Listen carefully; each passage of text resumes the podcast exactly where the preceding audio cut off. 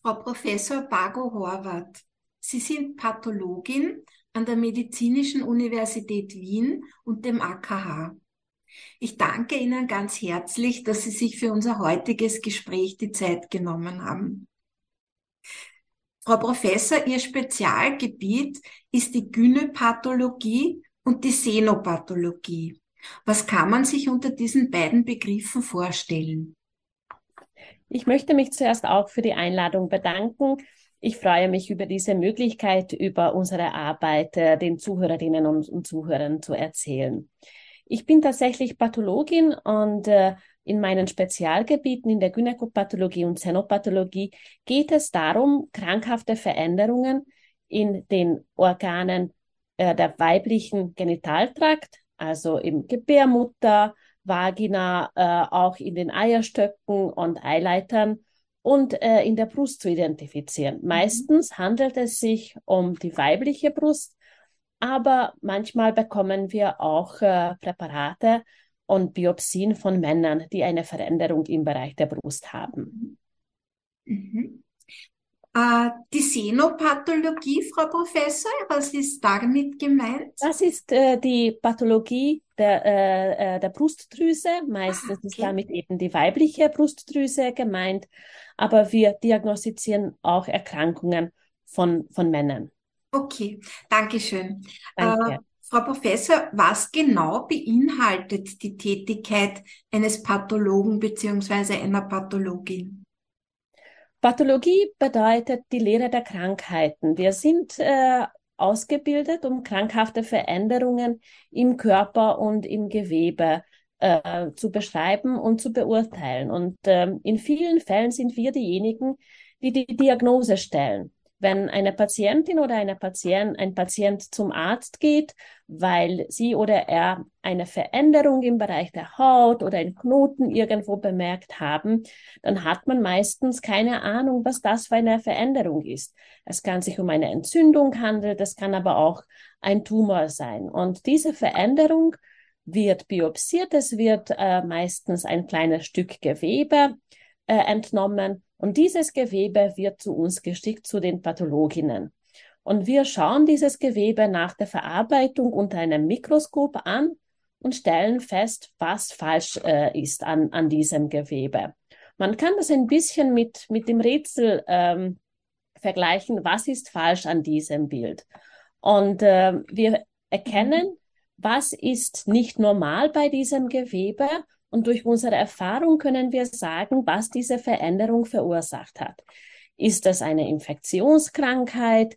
Ist das etwas anderes? Ist das eine Neubildung, ein Tumor?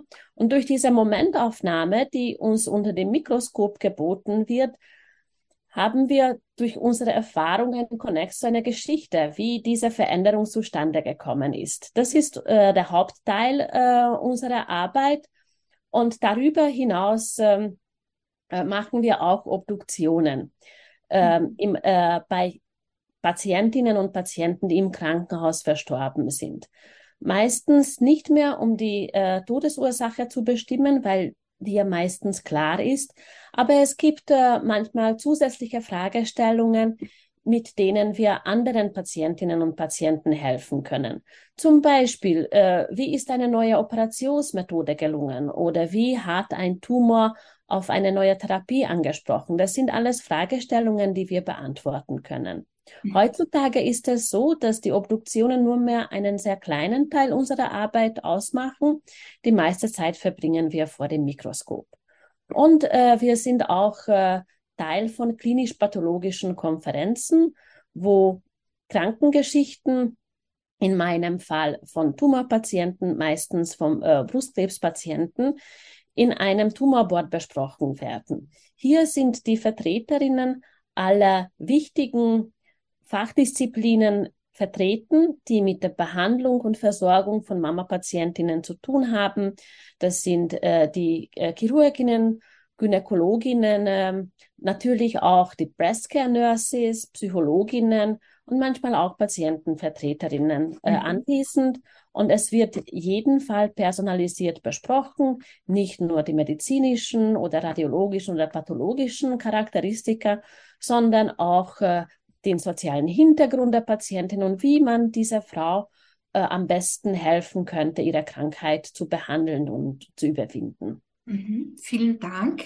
Äh, Frau Professor, für einen Operateur oder eine Operateurin ist es wichtig zu wissen, ob der gesamte Tumor herausgeschnitten wurde oder ob noch äh, äh, nachreserziert werden muss. Äh, auch hier spielt der Pathologe eine ganz wichtige Rolle. Äh, wie schnell kommt denn das Gewebe während einer Operation in die Pathologie und die Analyseinformation wieder zurück, um dem Operateur oder der Operateurin die wichtigen Informationen äh, zu geben, die sie brauchen?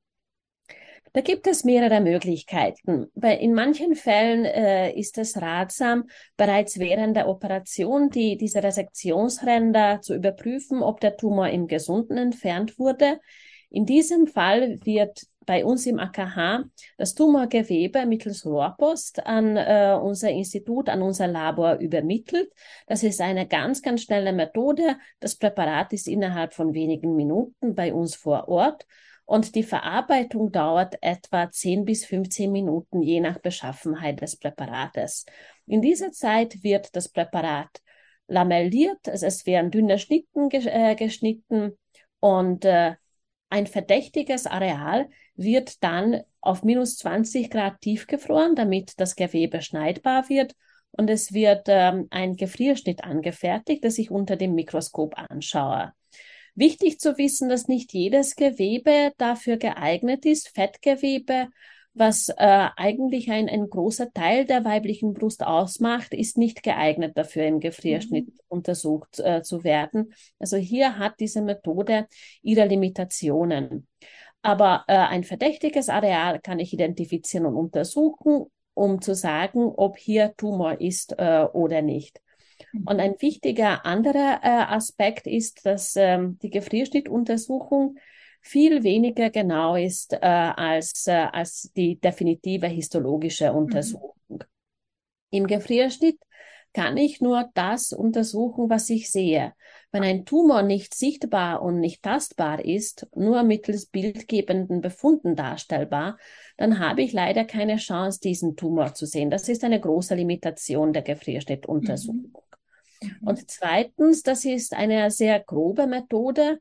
Hier werden eher dickere Schnitte, äh, Schnitten geschnitten an den ähm, äh, an einem tiefgefrorenen Material. Wir wissen, glaube ich, alle, wie brüchig tiefgefrorene äh, Sachen und Geweben äh, sein können. Also das Bild, das hier entsteht, ist etwas verzerrt und das trägt zur diagnostischen Unsicherheit bei. Mhm. Also diese Möglichkeit besteht es, innerhalb von 10 bis 20 Minuten eine mhm. schnelle erste Einschätzung zu geben. Aber äh, das ist keine definitive Diagnose. Wir schauen dann dieses Gewebe noch einmal an, um ganz sicher zu gehen, dass unsere Diagnose richtig war. Und das ist dann die endgültige Diagnose.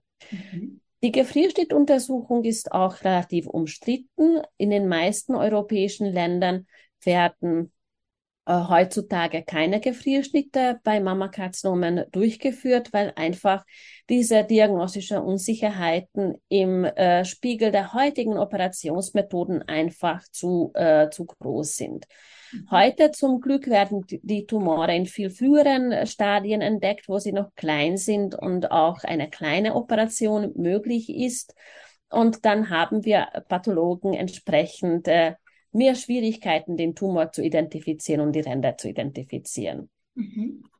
Äh, Frau Professor, es gibt ja auch zahlreiche Krankenhäuser, die über keine eigene Pathologie verfügen. Wie läuft die Gewebeanalyse in diesem Fall ab? Die meisten solchen Spitäler sind äh, mit einem niedergelassenen Labor affiliiert oder mit einem Pathologielabor äh, in einem anderen öffentlichen Krankenhaus. Die Präparate werden sofort nach der Entnahme in Formalin fixiert. Das ist ein zehnprozentiges gepuffertes Formaldehyd, damit äh, man die Verwesungsprozesse stoppt. Das ist wirklich unerlässlich äh, dafür, dass man die Veränderungen unter dem Mikroskop nachher äh, gut sieht. Es ist auch äh, wichtig zu sagen, dass Formaldehyd in dieser Konzentration und in dieser Verpackung nicht gesundheitsschädlich ist. Es werden entsprechende Abzugseinrichtungen äh, verwendet und die Konzentration ist einfach viel geringer als zum Beispiel in der Industrie, wo äh, dem Formaldehyd eine krebserregende Wirkung nachgewiesen wurde. Also mhm. bei uns sind es viel geringere Konzentrationen. Und dieses Gewebe, was in Formalin fixiert wurde, wird an die entsprechenden Laboratorien geliefert und dort erfolgt die weitere Verarbeitung. Die werden oft lamelliert und aufgeschnitten, damit das Formalin das Präparat wirklich gut durchtränken kann.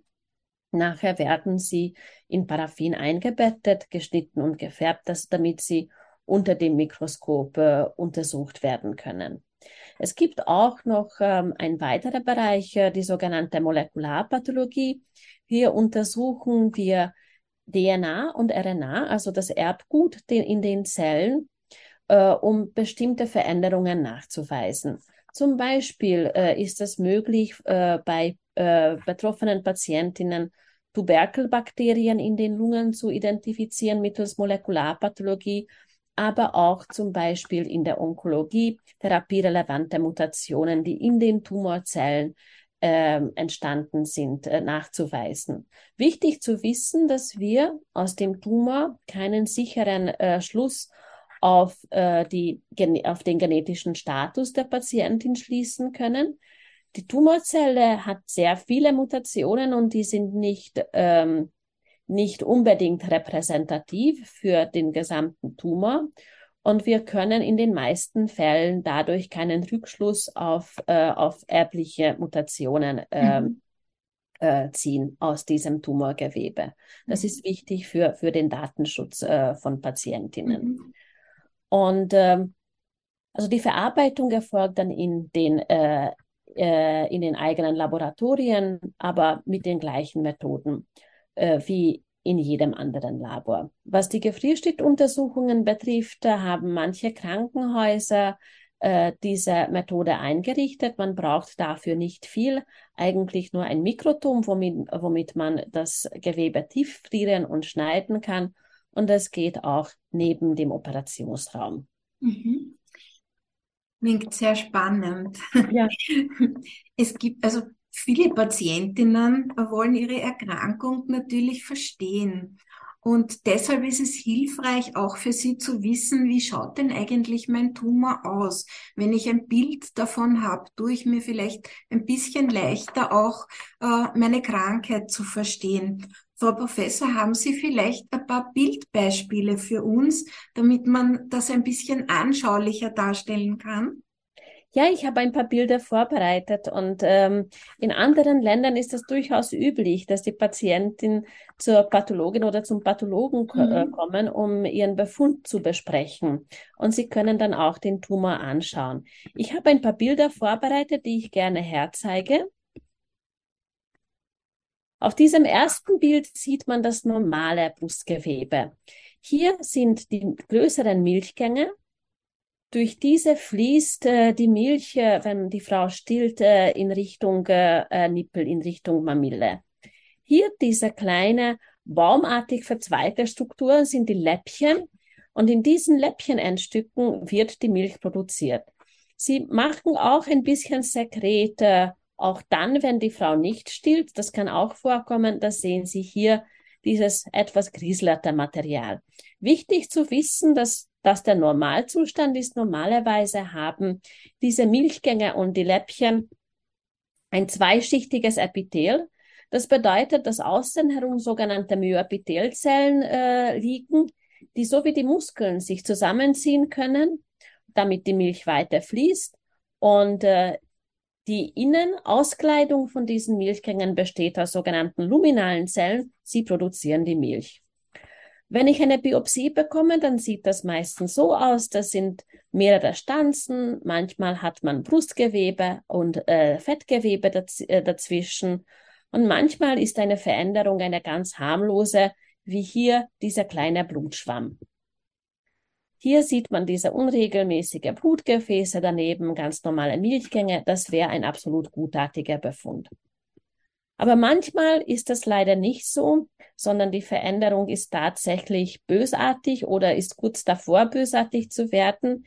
Hier sieht man, dass die Architektur des Gewebes vollkommen verändert sind. Man sieht nicht mehr die kleinen Milchgänge und Läppchen, sondern das so große, verbreitete Milchgänge, die nicht nur zwei Schichten von diesem Epithel enthalten, sondern viel mehr. Also diese Epithelzellen, die normalerweise die Milch produzieren äh, sollten, haben gewuchert. Und nicht nur in den Milchgängen, sondern auch in den Läppchen, die dazugehören. Das ist auf jeden Fall krankhaft, pathologisch, dass man nä näher anschauen muss. Wenn man diese Zellen von äh, der Nähe betrachtet, dann fällt einem auf, dass sie große, vergrößerte und eher ungleich gefärbte Zellkerne haben. Die Zellkerne sind diese blauen Punkte. Man kann diese Zellkerne auch mit normalen Zellen vergleichen. Das wären hier diese Lymphozyten. Sie haben kleine dunkelblauen Zellkerne und die entarteten Zellen haben größere und unregelmäßige Zellkerne. Das ist ein sogenanntes Malignitätszeichen, also ein Zeichen dafür, dass diese äh, Tumorzellen äh, entartet, bösartig entartet sind. Das kommt daher, dass die DNA, die in, im Zellkern gelagert ist, äh, sehr viele Mutationen, Veränderungen akkumuliert hat, die auch den Zellkern anders aussehen lassen. Normalerweise bleiben diese bösartigen Tumorzellen in der ersten Zeit in den Milchgängen. Sie werden quasi in diesen Milchgängen enthalten und sind nicht in der Lage, äh, das umgrenzende Gewebe oder andere Organe zu befallen. Wenn man aber lange genug wartet, dann kommen manche Tumorzellen einfach heraus und dann sind sie auch in der Lage, andere Organe zu befallen, Metastasen zu bilden. Das ist ein anderes Beispiel von einem Karzinomvorstufe, von einem Tumorvorstufe, einem sogenannten intraduktalen Karzinom, auch Dezis genannt. Hier sind die Tumorzellen noch in diesen Milchgängen, aber man kann hier in diesen Arealen äh, sehen, dass sie wirklich nur mehr darauf warten, diese Barriere durchzubrechen und auch weiter äh, sich auszubreiten. Eine nähere Aufnahme, man sieht hier diese vielgestaltige Kerne, und das ist bereits eine beginnende Invasion. Man sieht hier, dass die Begrenzung von diesem Tumor unscharf ist. Die Lymphozyten haben sich aufgestellt, sie haben diesen Tumor erkannt und versuchen, ihn zu bekämpfen. Und die Tumorzellen breiten sich langsam ins angrenzende Gewebe aus. Manchmal sind solche Tumorvorstufen mit Verkalkungen assoziiert. Das sind so Mikroverkalkungen, die man in der Mammographie sieht. Also wenn eine, eine solche Mikroverkalkung aufgetreten ist, die neu ist, muss das auf jeden Fall abgeklärt werden. Dann haben wir aber auch äh, invasive Karzinome, die bereits ähm, in das Gewebe sich ausgebreitet haben.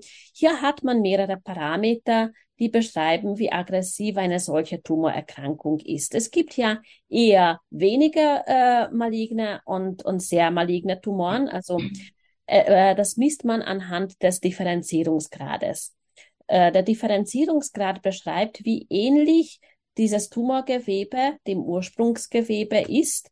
Je ähnlicher, je besser differenzierter äh, das Tumor, der Tumor ist, desto weniger aggressiv. Und ein solcher Parameter ist zum Beispiel die Drüsenbildung beim Mammakarzinom. Das Normalgewebe bildet ja auch Drüsen und äh, ist der Tumor in der Lage, diese Drüsen noch auszubilden, dann ist er besser differenziert.